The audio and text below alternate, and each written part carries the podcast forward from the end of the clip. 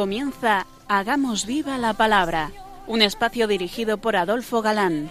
que escuchar atentos. En tu palabra, Jesús, está el mensaje, el del amor, el de andar despiertos. Cuando no tenga sentido la tristeza, en nuestra historia andemos como ciegos. En tu palabra hallaremos la fuerza que nos levante y llene de sosiego.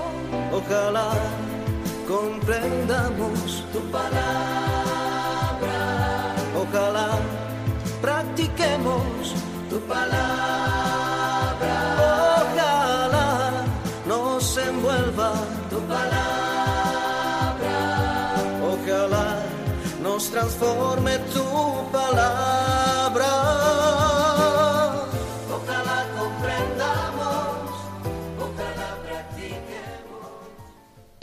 Hola amigos, un día más nos acercamos a la palabra de Dios que, como sabemos, es eternamente presente y de rabiosa actualidad. Fieles a nuestra cita quincenal to- con todos vosotros, aquí estamos de nuevo, Marta Adolfo. y Ana, dispuestos a pasar esta hora en vuestra compañía. Bienvenidos a nuestro programa Hagamos viva la palabra. Seguimos avanzando en el conocimiento del Evangelio según San Mateo y el último programa en la curación de aquellos dos ciegos que quedamos con ganas de saber qué es eso del secreto mesiánico. Pues ahora lo explicamos, Ana. En muchos pasajes de los sinópticos, particularmente en San Marcos, pero también aquí en el episodio de los ciegos curados, encontramos la petición de Jesús de guardar silencio acerca del milagro. Y los favorecidos por él, pues, pues no le obedecen, debido, entre otras cosas, a su gozoso agradecimiento. ¿A qué se debe? ¿Cuál es la razón eh, por la cual les dice eso de que no lo digan a nadie? Manda guardar secreto, y, ahí nos habíamos quedado. Jesucristo evitó darse a sí mismo declaradamente títulos mesiánicos. Nunca se llamó a sí mismo hijo de David o Mesías, porque no quería despertar en sus oyentes judíos esperanzas de liberación nacional, poder político o bienestar material. Todo eso lo había rechazado. El como tentaciones de Satanás al comienzo de su vida pública, acordaos de las tentaciones en el desierto, nunca quiso ser el Mesías político que sus contemporáneos eh, esperaban, como ya hemos dicho. Su reino no era de este mundo. Pues bien, entre otras razones, el secreto mesiánico citaremos dos. Primero, porque los acontecimientos han de producirse en la hora prefijada por el Padre, uno tras otro, secuencialmente, y no entenderían, por ejemplo, un Mesías crucificado y resucitado induciéndoles a errores. Segundo, la tendencia y tentación a politizar su mensaje. Solamente cuando tejas abajo ya no hay remedio, es decir, cuando se acerque su pasión, el domingo de Ramos, dejará que el pueblo le rinda homenaje. Solo al final de su vida, cuando no cabe pensar en ningún triunfalismo de carácter político nacionalista, es decir, cuando en los sencillos ha calado la nueva idea de Mesías y los soberbios y poderosos hayan decidido que no es el Mesías, decretando que debe morir. Pues bien, tras el episodio de los ciegos curados por su fe, sigue una segunda curación. Mientras estos salían, le presentaron un mudo endemoniado, y una vez arrojado el demonio, habló el mudo. Y la gente quedó admirada y decía, Jamás en Israel se vio cosa semejante. Pero los fariseos decían, Es por arte del príncipe de los demonios, por el que éste arroja los demonios. Traen a Jesús, un endemoniado, que, que además es mudo, pobrecillo, y después del milagro se observan dos opiniones. La gente sencilla en general dice que nunca había visto cosa semejante en Israel, es decir, no solamente en el país de Palestina, sino en el tiempo pasado del pueblo. Entonces habían ocurrido cosas maravillosas. Dios se había revelado muchas veces mediante señales y pruebas de poder. Eh, Dios eh, obró milagros por los profetas Elías y Eliseo. Ahora la gente atestigua que jamás se vio cosa semejante. Pero los fariseos no piensan así. Se atreven a hacer el terrible reproche de que Jesús hace sus milagros con ayuda de poderes diabólicos. Jesús está aliado con el príncipe de los demonios y por eso recibe su fuerza. Ahí se ve ya el abismo que se abre entre Jesús y sus adversarios. Ya no se trata de una controversia eh, sobre un pasaje de la Escritura o sobre una determinada costumbre religiosa, sino de una oposición irreconciliable, una oposición frontal. Y con su acusación se ve de qué lado están. Llenos de rabia y en aras de su soberbio puritanismo, son capaces de situarse del lado de la mentira y ni siquiera ser conscientes de ello.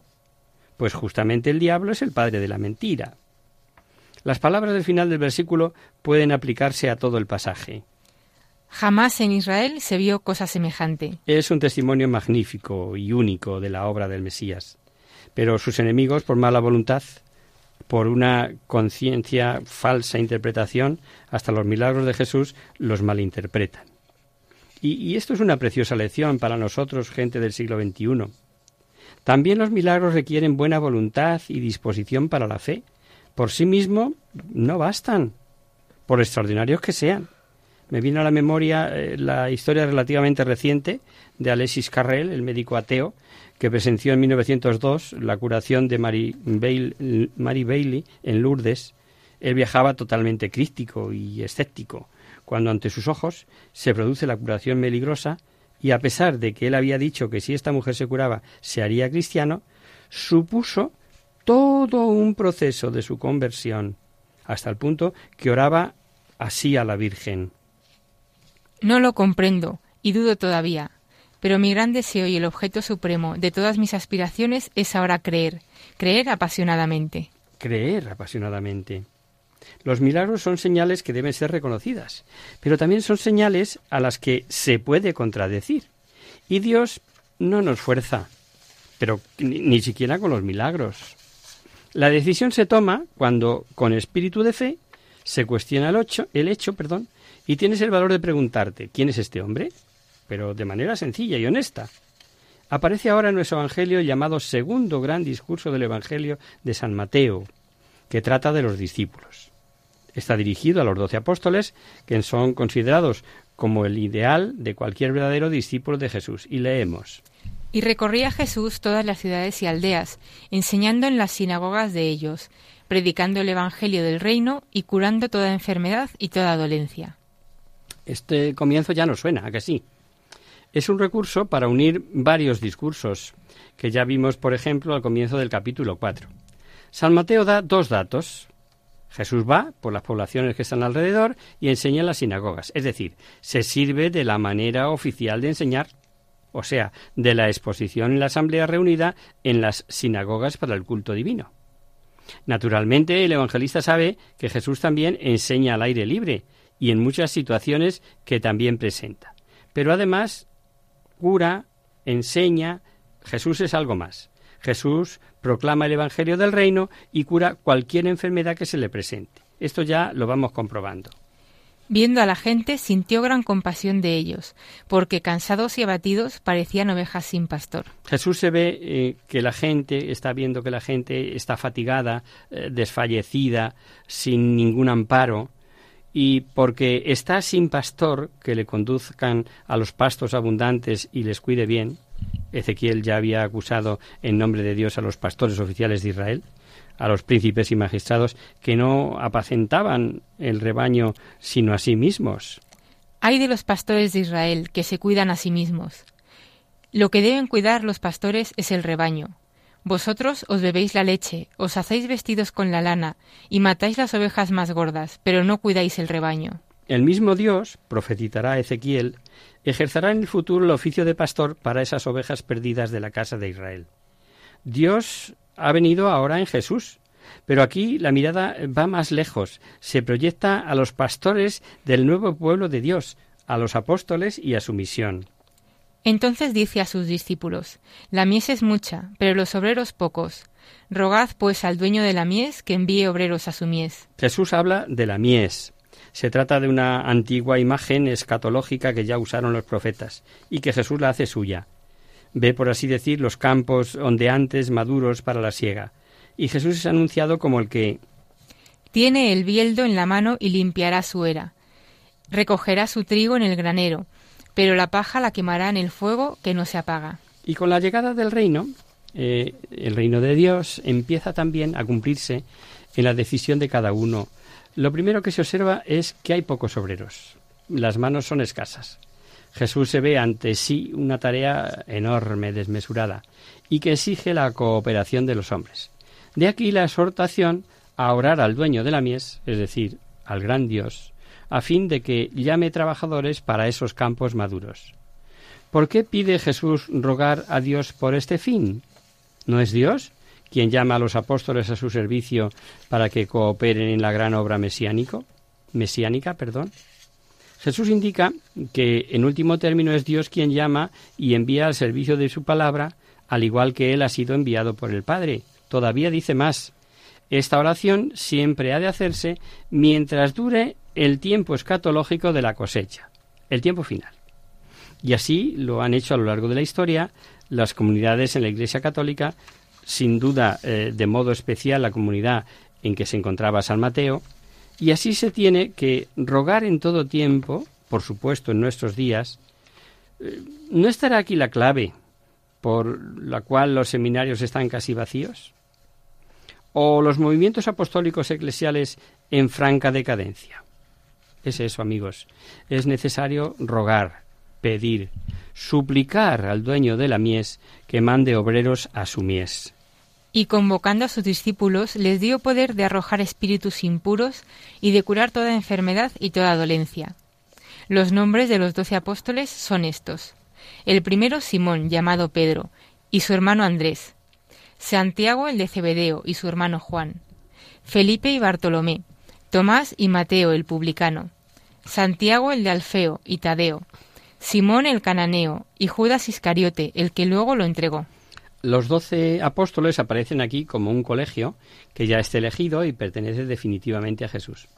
San Mateo no ha relatado la elección pormenorizada que sí encontramos en Marcos o en Lucas. Vemos que les da el poder sobre demonios, sobre todas las enfermedades, y si nos damos cuenta, el evangelista emplea las mismas expresiones con que ha descrito el poder de Jesús de arrojar espíritus impuros y de curar toda enfermedad y toda dolencia. De este modo observamos cómo los apóstoles resultan enteramente iguales a Él. Deben ser eh, la extensión de su brazo. Los apóstoles actuarán como Él y también confirmará su palabra con milagros. Luego siguen los nombres de los doce apóstoles. De forma significativa, en primer lugar está Simón, con el sobrenombre de Pedro, y como detalle de humildad vemos que Mateo añade a su nombre eh, el, el calificativo denigrante de su profesión, cuando fue llamado el publicano.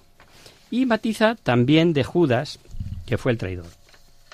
Es una simple enumeración, como vemos, no es mucho lo que se nos cuenta acerca del colegio apostólico, más que sus nombres. Los nombres permiten sacar muchas conclusiones sobre la composición del grupo. Hay nombres griegos junto a otros judíos, diferentes eh, comarcas de Palestina entran en consideración según la procedencia.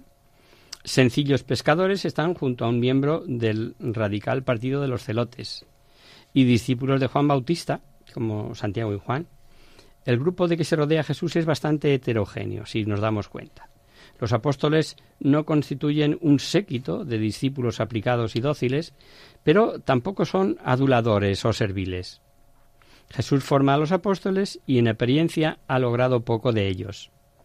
Pero cuando realmente se habían convertido y el Espíritu Santo les había inflamado, entonces sí, entonces pasaron a ser testigos valerosos dispuestos a morir, columnas básicas sobre las que se levantó la Iglesia. Uno de los misterios más terribles de la historia de Judas eh, es que fuera uno de los apóstoles, los límites entre el reino de Dios y el imperio del mal están siempre muy, muy próximos. Y no solo en aquellos tiempos, sino ahora y en cada uno de nosotros. El traidor, que pertenecía al grupo más íntimo, se convierte en el instrumento del espíritu maligno. Jesús se ha entregado a estos hombres, a quienes distinguió con una misión extraordinaria, y se ha arriesgado a que uno de ellos le entregue a la muerte. Tremendo e insondable misterio, al que ni tan siquiera nos atrevemos a asomarnos.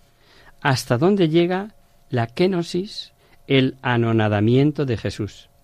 Y después de la elección, la misión. A estos doce los envió Jesús, dándoles estas instrucciones.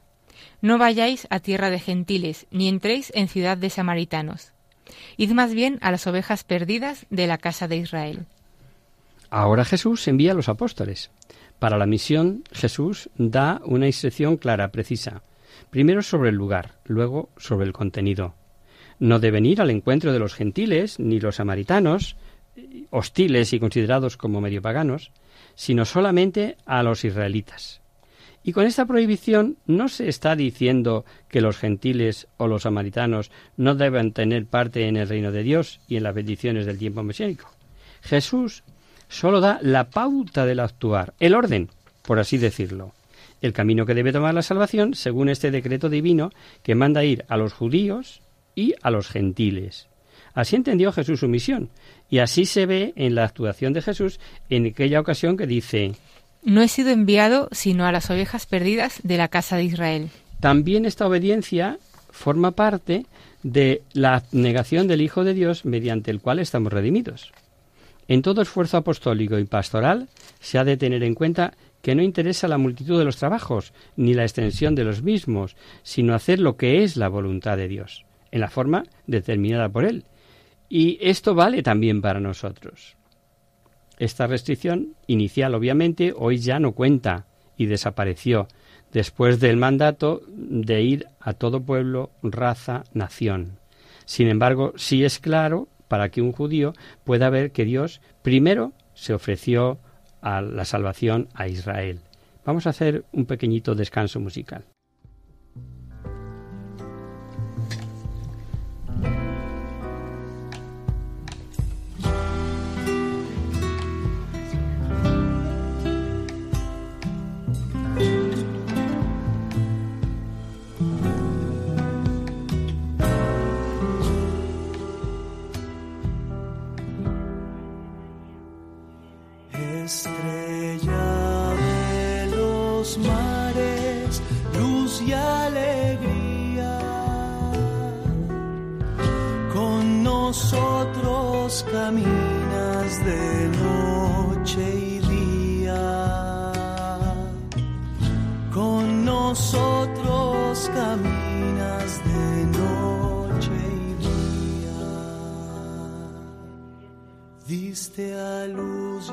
desmadre del hombre nuevo.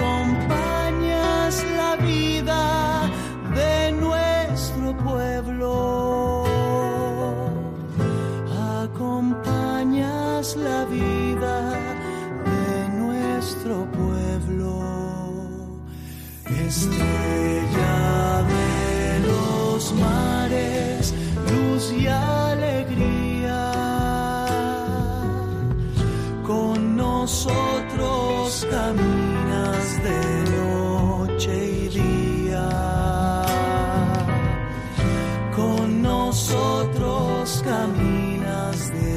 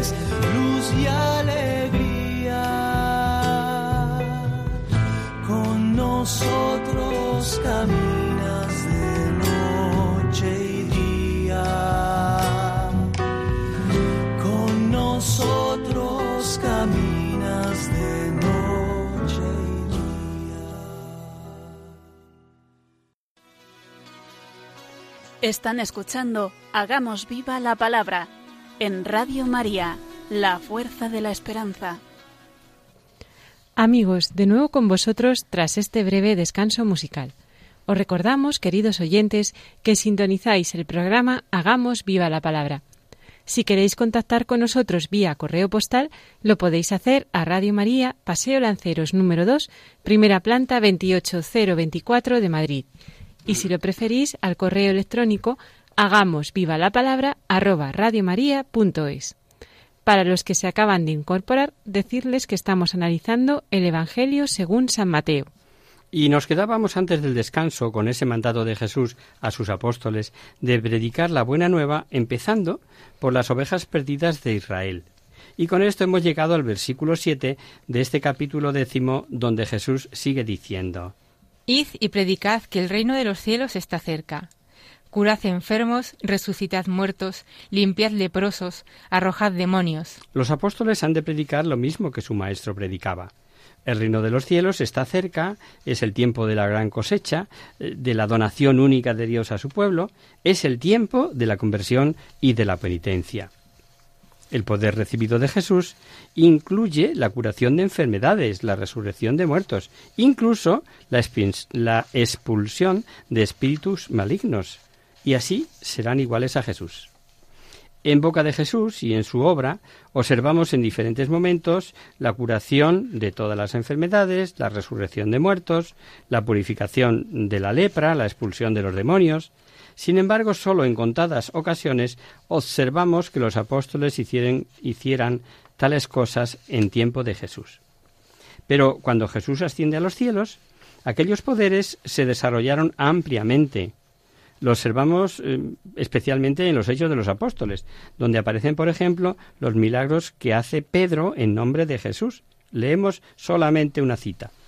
Por medio de los apóstoles se hacían muchas señales y milagros entre la gente, y todos se reunían en el pórtico de Salomón.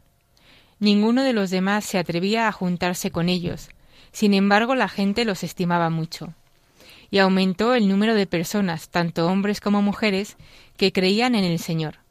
Y sacaban los enfermos a las calles, poniéndolos en camas y camillas, para que al pasar Pedro al menos su sombra cayera sobre alguno. También de los pueblos vecinos acudía mucha gente a Jerusalén, trayendo enfermos y personas atormentadas por espíritus impuros, y todos eran sanados. En tiempos apostólicos, en tiempos ya de la primitiva Iglesia, la predicación va acompañada de señales y milagros. Sin duda, en los comienzos del cristianismo fue, por decirlo de alguna manera, más necesario para que los apóstoles pudieran cumplir su misión. Más tarde se manifiestan una y otra vez estos dones, especialmente en la vida de los santos.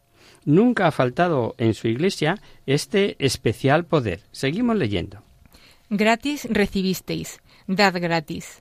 No os procuréis oro, plata, ni moneda de cobre para vuestros cinturones, ni alforja para el camino, ni dos túnicas, ni sandalias, ni bastón, pues el obrero merece su sustento. En nuestra mentalidad actual, utilitarista, le diría ahora a Jesús, así, por las buenas, sin nada de nada, me voy a poner en camino así, a ver, cuéntamelo. La predicación, queridos oyentes, debe quedar libre de toda apariencia de codicia, eso es lo que está claro. Jesús da gratuitamente sus dones y así deben también ser retransmitidos.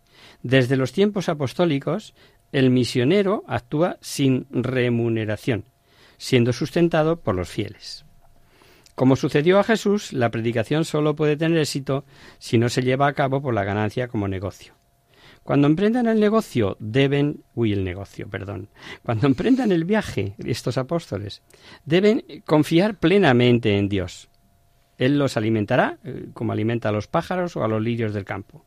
Cuando estén enteramente entregados a su servicio, Dios se cuida de todos los demás, queridos amigos. La sobriedad y la sencillez son distintivos del equipo de Jesús. Los apóstoles deben dejar en casa la alforja y los accesorios de viaje, como por ejemplo la segunda túnica de recambio. Con total austeridad. Nos parece extraño, por ejemplo, que tampoco puedan llevar sandalias ni bastón, que no son precisamente un lujo.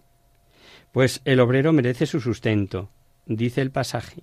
Eso significa que los apóstoles recibirán en el camino todo lo que se necesite, además de lo absolutamente necesario. Más aún, tienen ese derecho que se observa en alguna ocasión.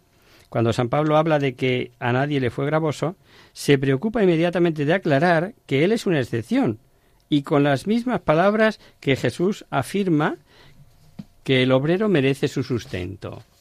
Hoy, en 2019, esta norma apostólica sigue, subsiste de diferentes formas.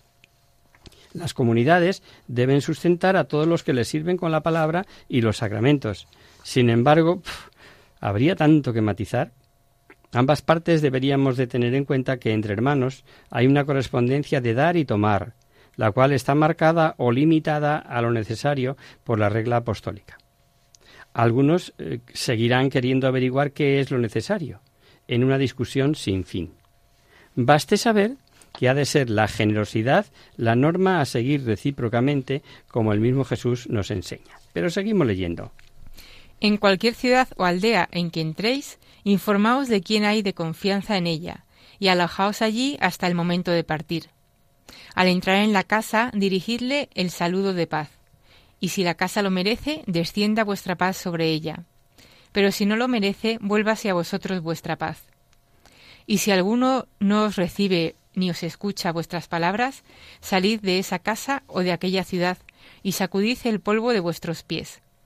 Os lo aseguro, habrá menor rigor para la tierra de Sodoma y Gomorra en el día del juicio que para esa ciudad. Aquí vemos detalles sobre qué hacer acerca del alojamiento.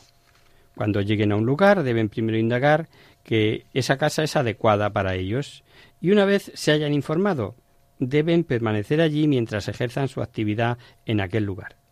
Cuando los misioneros lleguen a una casa, deben saludar a sus moradores. Es el saludo de la paz, usual, además, en Oriente e incluso en nuestros días. Y San Lucas dice más explícitamente Y en cualquier casa en que entréis, decid primero paz a esta casa. Paz a esta casa, ¿no? El saludo de la paz, en este caso, no es una simple fórmula usual de cortesía, ya que lo que ellos traen consigo es el poder de salvar y la virtud milagrosa del reino de Dios, y es esa paz eh, la que entra, la que dan a esa casa, ¿no? Es la paz de Dios, pero si la casa no está dispuesta para Dios y sus enviados, si no contesta al saludo de paz con alegría, con prontitud, los mensajeros no pueden hacer nada. La paz que han deseado y ofrecido vuelve a ellos. Cuando el sacerdote o los visitadores de enfermos, por ejemplo, visitan una casa como mensajeros del Señor, llevan la paz de Dios. Cuando realizamos alguna tarea apostólica, hay que ser conscientes de que somos portadores de paz. Y si se ofrece y no es aceptada, no lamentarse, ni inculparse a sí mismo, ni presentar ninguna excusa, ni, ni nuevas tentativas, pues estemos seguros, se trata de una oferta gratuita de Dios. Y si se rehúsa, pues deben sencillamente marcharse, incluso, como dice el Evangelio, sacudirse el polvo de los zapatos de aquel lugar, como señal de que Dios y ellos no tienen nada que ver, ¿no? Todo depende de la decisión, que es única, y no puede volverse a tomar. Y aunque nuestros oídos del siglo XXI nos suene, nos suene duro, nos suene raro, no faltará el castigo, dice, y que los habitantes de Sodoma y Gomorra, aquellas perversas ciudades que fueron destruidas, dice que saldrán mejor libradas en el juicio que los habitantes de una de las ciudades que ahora no atienden el llamamiento de Dios. Miedo, miedo me da pensar en, en, en determinadas ciudades de hoy, ¿no? Que, ignoramos totalmente a Dios, que vivimos de espaldas a Dios. Es una pena, ¿no? Y es preciso prestar atención a estas palabras, pues está claro que no son de adorno, no son de mentirijilla. Eh, Dios eh, no destruye directamente ninguna ciudad, ni nada por el estilo. Él es amor y misericordia, pero sabiendo esto, tal vez lleguemos a intuir a qué se deben muchos males de nuestra sociedad actual. El hombre convertido en depredador del hombre, rehusando la paz de Dios. El Señor sabe y es consciente de cómo anda el patio, de dónde van sus enviados, sus apóstoles, y les dice Mirad que os envío como ovejas en medio de lobos. Sed, por tanto, cautos como las serpientes y sencillos como las palomas. Se entiende, pero lo explicamos un poquito. El lobo y la oveja son figuras conocidas en lenguaje bíblico. Los falsos profetas irrumpían como lobos en el rebaño con piel de oveja. Pero aquí se invierte la imagen. Jesús envía a los discípulos como inocentes ovejas entre una manada de lobos. Parece que estén entregados sin defensa a la ferocidad de ellos. El reino de Dios se testimonia en la sencillez, en la debilidad, y tanto en Jesús como en sus mensajeros. El reino de Dios tiene su máximo poder allí donde se presenta con la máxima debilidad, como dice Pablo. Pues mi poder se manifiesta en la flaqueza. En mi flaqueza. Y los evangelizadores debemos, deben, captar los peligros con serenidad e inteligencia. Y Jesús, como es su costumbre, hace una preciosa comparación del reino animal. Las serpientes son astutas, sagaces, y no hay que meterse con torpeza en peligro ni caer en cualquier trampa. Se requiere prudencia, virtud que mide lo conveniente y necesario. Pero al mismo tiempo exalta otra cualidad, la de la sencillez. Deben ser sencillos como las palomas, y ser sencillos no significa ser tontos, es decir, simples e ingenuos, sino sinceros y sin doblez. La prudencia no debe convertirse en astucia o en una estratagema engañosa. Se tiene que notar que deben buscar a Dios y nunca una ventaja material. La búsqueda de Dios, junto con esta falta de pretensiones terrenas, los ayudará a mantenerse firmes en la tribulación y a dar testimonio de Dios y les avisa. Tened mucho cuidado con la gente, porque os entregarán a los tribunales del Sanedrín y os azotarán en sus sinagogas. También seréis llevados ante gobernadores y reyes por mi causa, para dar testimonio ante ellos y ante los gentiles. Al principio ya se advertía, guardaos de los falsos profetas. De forma semejante ahora les advierte contra los hombres en general. La naturaleza y la voluntad humana van a chocar frontalmente, especialmente entre los judíos, a quienes va en primer lugar dirigida la misión y habla pues de las autoridades de entonces, ¿no? Serán llevados ante los tribunales del lugar, los pequeños sanedrines y que incluso pues les van a zurrar, que serán flagelados. Incluso las autoridades de la nación tendrán que vérselas con ellos. Los gobernadores romanos y los propios reyes judíos, los de la familia de Herodes, por ejemplo, allí se verán obligados a hablar y responder. Lo que diga y contesten servirá para dar testimonio a esas autoridades y a los gentiles. Por causa de Jesús están allí, testifican en favor de Jesús, incluso cuando se les acusa y condena.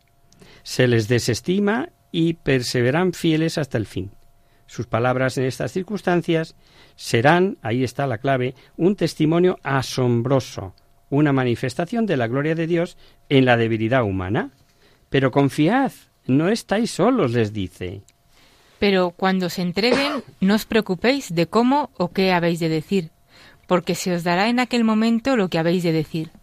Pues no seréis vosotros los que hablaréis, sino el Espíritu de vuestro Padre quien hablará en vosotros. amigo, esto ya cambia, ¿verdad?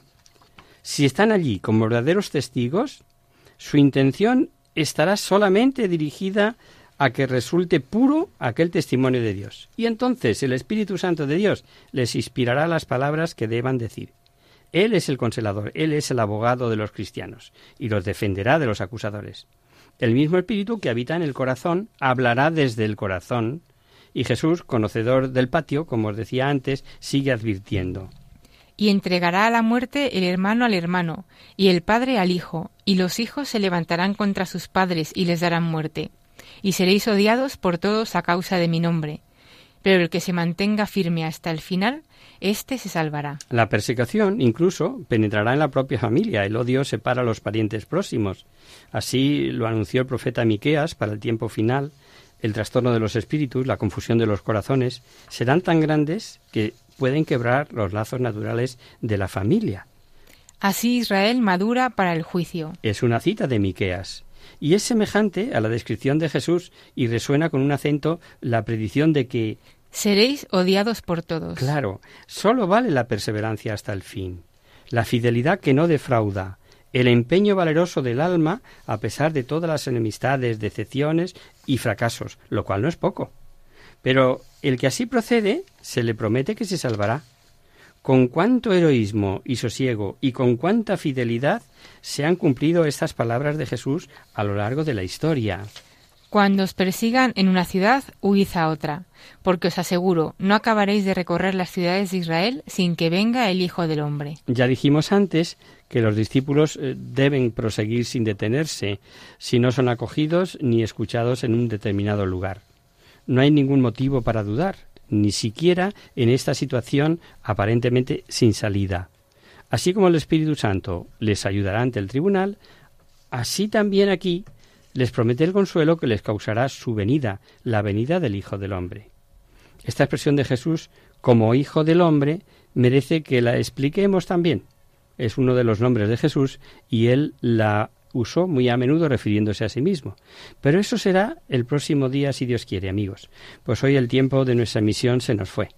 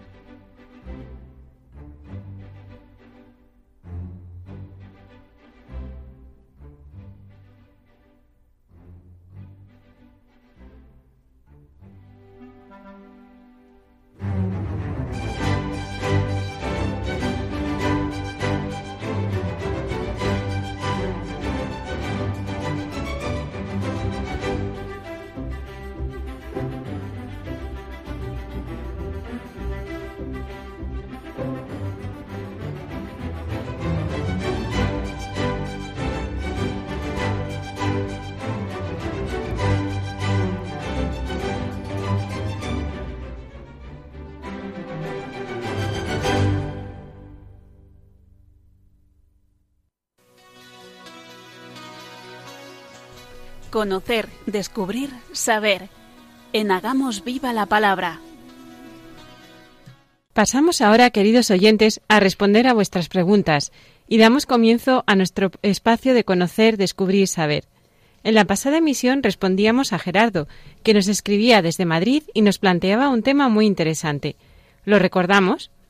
Quería aprovechar vuestro espacio de conocer, descubrir, saber para pediros que hablarais sobre los procesos de canonización, su historia, las diferentes etapas del proceso, etc.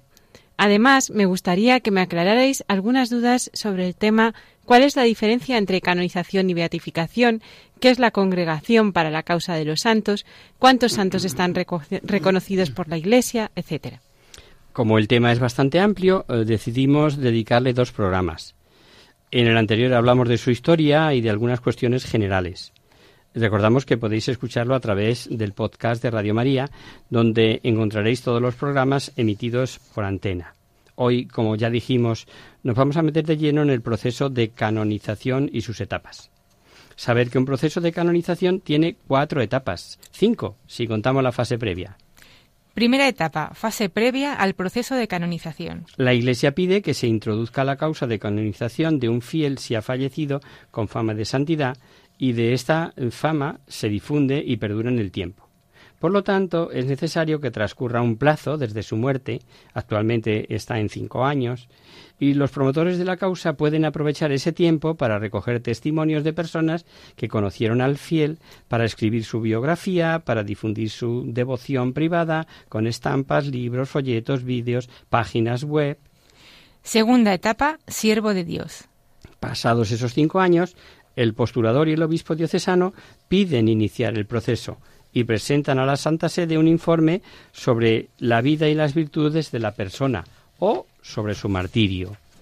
La Congregación para la Causa de los Santos examina el informe y, y si considera que no hay nada que lo impida, dicta el decreto Nili Ostat con el que el obispo introduce la causa.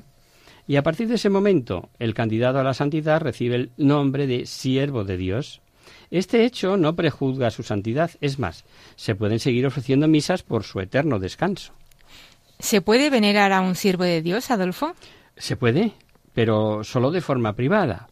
No se permite, por tanto, invocar su intercesión en ceremonias litúrgicas, poner imágenes en las iglesias, ni añadir aureola en sus retratos, etc. Solo podemos venerar públicamente a los fieles que ya son beatos o santos.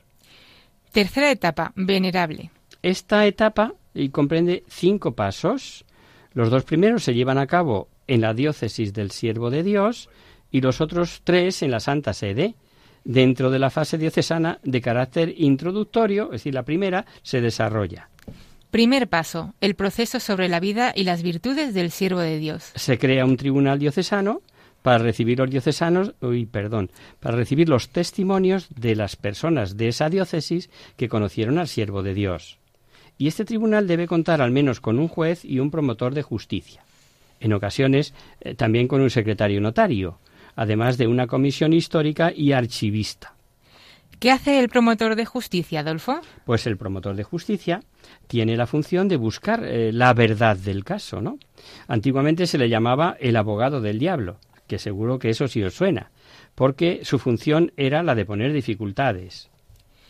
Segundo paso, el proceso de los escritos. El obispo constituye una comisión de censores, teólogos, que analiza los escritos del siervo de Dios y certifica, si procede, que no contienen ninguna doctrina contraria a la fe y las buenas obras.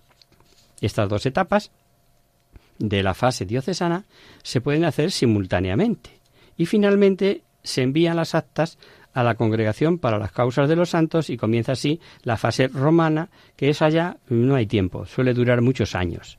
El postulador de la causa puede aprovechar este tiempo para recoger testimonios de favores atribuidos a la intervención del siervo de Dios, así como informes médicos o declaraciones juradas que avalen un posible milagro. En la fase romana se dan los, los tres últimos pasos del proceso.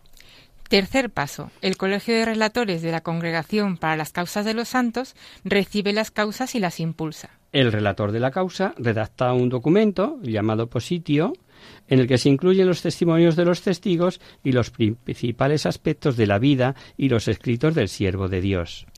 Cuarto paso, discusión de la positio. En primer lugar, es discutida por una comisión de teólogos consultores de la Santa Sede Después, los cardenales y obispos discuten el parecer de la comisión de teólogos y, si procede, aprueban la positio y la presentan ante el Papa. Quinto paso. El decreto del Santo Padre. El Papa, si lo considera oportuno, dicta el decreto de heroicidad de virtudes y el siervo de Dios pasa a ser considerado venerable. El cardenal de la zona geográfica donde vivió este preside un acto en la catedral en el que el venerable es presentado a los fieles. ¿Y se le puede entonces venerar, Adolfo? Parece una paradoja del lenguaje, pero no se permite venerar públicamente todavía a los venerables. Eso sí, ya no hace falta sufragios por su alma, pues ha vivido en grado heroico las virtudes cristianas ya probadas. Si la causa de canonización se sigue por la vía del martirio o no se procede a la declaración de venerable, ya lo comentamos en la pasada emisión, ¿no? Al hablar de las cuatro vías por las que llegaba la canonización. Los mártires son beatificados directamente, no es necesario el milagro. Una vez aprobada la positio, el Papa aprueba el martirio y ordena su beatificación. Cuarta etapa, beatificación. Para llegar a la beatificación hay dos caminos, el martirio o la realización de un milagro. El proceso, como en las etapas anteriores, tiene también varios pasos. Primer paso, fase diocesana. El postulador de la causa da a conocer al venerable como modelo de vida e intercesor ante Dios y aprueba ante la congregación para las causas de los santos su fama de santidad, prestando testimonio de gracias concedidas por su intercesión, y la realización de un milagro atribuido a la intercesión del venerable. La mayoría de los milagros son de naturaleza médica, aunque los hay de otros tipos, como el que ocurrió en 1949, bastante reciente, en Olivenza, Badajoz, por intercesión de San Juan Macías. La multiplicación de tres tazas de arroz sirvió para dar de comer a todo el pueblo. ¿Qué se entiende por milagro? Me vais a decir ahora. ¿O cómo se analizan esos milagros? Un milagro es un hecho que va más allá de la ciencia y que sucede por la intercesión, en este caso, del venerable. Para demostrar milagros médicos deben presentarse las pruebas médicas anteriores y posteriores a la curación, así como el testimonio de los médicos y de la persona que haya pedido el favor del venerable. Segundo paso, fase romana. La congregación, para la causa de los santos, examina el milagro presentado. Primero es examinado por dos médicos peritos, Después su parecer es discutido por una consulta médica formada por otros cinco médicos peritos y esta consulta médica lo presenta al Congreso de Teólogos en el que ocho teólogos estudian el nexo de unión entre el hecho señalado y la intercesión atribuida al venerable. Por último, los antecedentes y los juicios de la consulta médica y del Congreso de Teólogos son debatidos por los cardenales y obispos. Si el veredicto es positivo, se somete a la aprobación del Santo Padre y finalmente el Papa, si lo considera oportuno, aprueba el decreto de beatificación y termina la fecha de la ceremonia litúrgica. En el año 2005, el Vaticano estableció nuevas normas para esta ceremonia. Según estas normas, aunque es un acto pontificio, puede ser presidido por un cardenal. Normalmente es el prefecto de la Congregación para las Causas de los Santos. Ahora lo es el cardenal Ángelo Amato. La beatificación tendrá lugar dentro de la celebración eucarística oficiada en la diócesis que ha promovido la causa, aunque a petición de los obispos puede ser en Roma. Y a partir de ese momento ya puede ser venerado, ¿no es así, Adolfo? Por fin, así es. Al beato se le asigna una fiesta, un día de fiesta concreto que normalmente coincide con la fecha de su nacimiento y puede ser venerado públicamente, aunque solo por la iglesia local o por la familia religiosa a la que perteneció.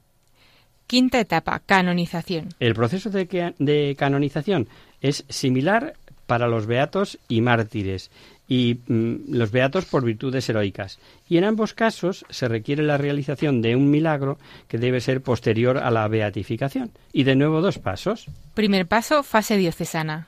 El proceso de mm, el promotor de la causa debe presentar ante la Santa Sede el hecho milagroso, siguiendo el mismo procedimiento que hemos explicado ya para la beatificación.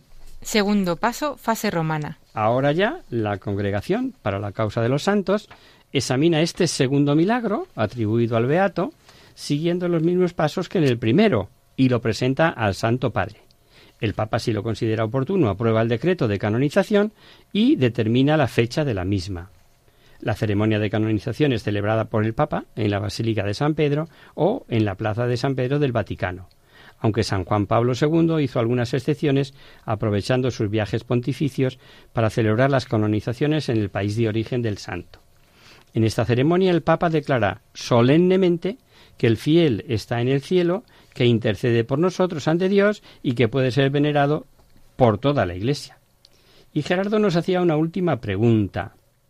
¿Cuál es la diferencia entre beatificación y canonización? Aunque ya lo hemos ido viendo, pero como es tan extenso y tantas fases y tantas partes, vamos a recapitular. La beatificación permite el culto público, aunque limitado a una zona geográfica o a una familia religiosa. Se llega directamente a través del martirio o por la realización de un milagro. Y canonización supone culto público general sin limitación. La palabra, que ahí viene, de ahí data todo, la palabra proviene de canon, que significa lista, relación, repertorio, y al canonizado se le incluye en el canon, la lista, la relación de los santos. La canonización exige la realización de un milagro por intercesión del hasta ahora beato y, como hemos dicho, permite el culto universal. Al santo se le asigna un día de fiesta, normalmente el aniversario de su muerte, aunque puede ser otro día por alguna razón, y se da permiso para dedicarle iglesias y santuarios. Esperamos que con todo esto hayan quedado resueltas tus dudas, amigo Gerardo. De todos modos, si algo no te ha quedado claro, pues no lo dudes en volver a escribirlo. Con todo el gusto del mundo te contamos lo que falte. Muchas gracias por tu consulta, por tu escucha. Y hasta aquí, hasta aquí, queridos oyentes, el programa de hoy. Os dejamos con nuestra sintonía y os recordamos que si queréis dirigiros al programa para cualquier duda, aclaración o sugerencia, participando en el espacio de conocer, descubrir, saber, estamos a vuestra total disposición y encantados de atenderos en la siguiente dirección. Radio María, Paseo Lanceros número 2, primera planta 28024 de Madrid o bien, si lo preferís, al correo electrónico hagamos viva la palabra arroba radiomaria.es. El próximo miércoles, como sabéis, está el programa del Padre Rubén Inocencio, que alterna con nosotros, quien guarda tu palabra. Por tanto, nosotros nos encontraremos de nuevo dentro de 15 días, si Dios quiere. Con un programa en el que explicaremos la expresión Hijo del Hombre y veremos la exigencia del seguimiento de Jesús y su recompensa. El que pierda su vida por él será justamente el que la gane. Hasta el próximo día, amigos. Hasta el próximo día. Hasta dentro de 15 días.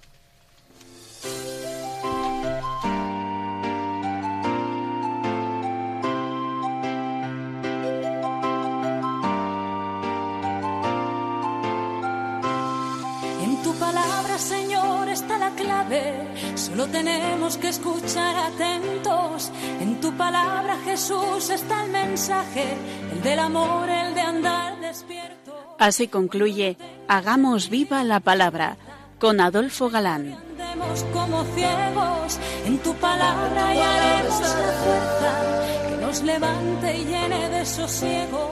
Ojalá